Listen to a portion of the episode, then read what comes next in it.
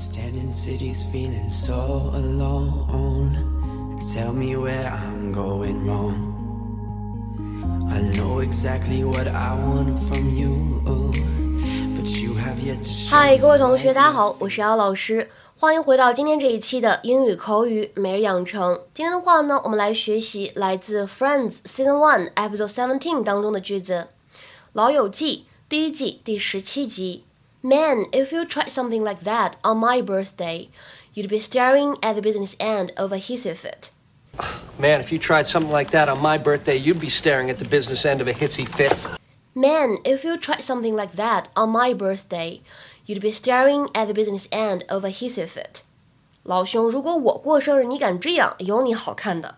Man, if you tried something like that on my birthday, you'd be staring at the business end of a hissy fit. 在整句话朗读过程当中呢，我们首先先注意一下 tried 和 something 当中呢有一个不完全失去爆破的现象。tried something，tried something。 在这句话的朗读过程当中呢，首先我们注意一下 tried 和 something 当中呢有一个不完全失去爆破的现象。，try something，try something。like that 当中呢也有一个不完全失去爆破，就会读成 like that，like that。You'd be 这里呢有一个完全失去爆破，就会读成 you'd be，you'd be。而再来往后面看，at the 当中呢也有一个不完全失去爆破，at the，at the。而末尾位置的 end of a 这三个单词呢可以有连读，就会变成 end of a，end of a，end of a。 Oh, have either one of you guys ever been to the Rainbow Room? Is it real expensive? Well, only if you order stuff. I'm taking Ursula tonight. It's her birthday. Whoa, whoa, whoa. What about Phoebe's birthday? When's that? Tonight. Oh, man. What are the odds of that happening? You take your time. There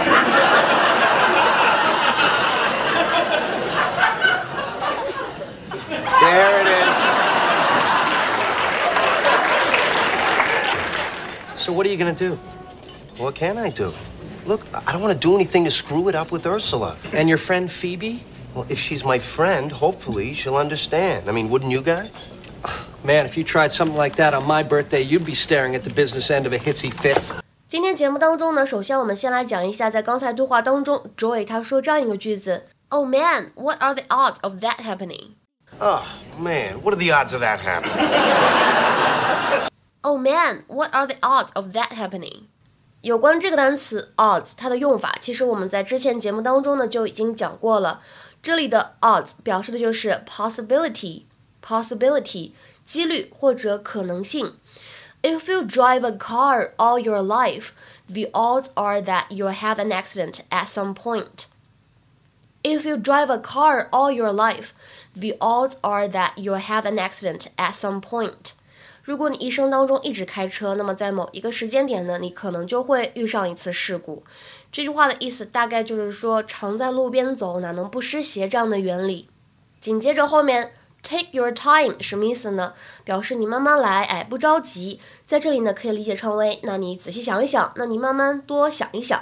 接下来呢，再来说一下我们今天这个关键句。Man, if you tried something like that on my birthday, you'd be staring at the business end of a hissy fit.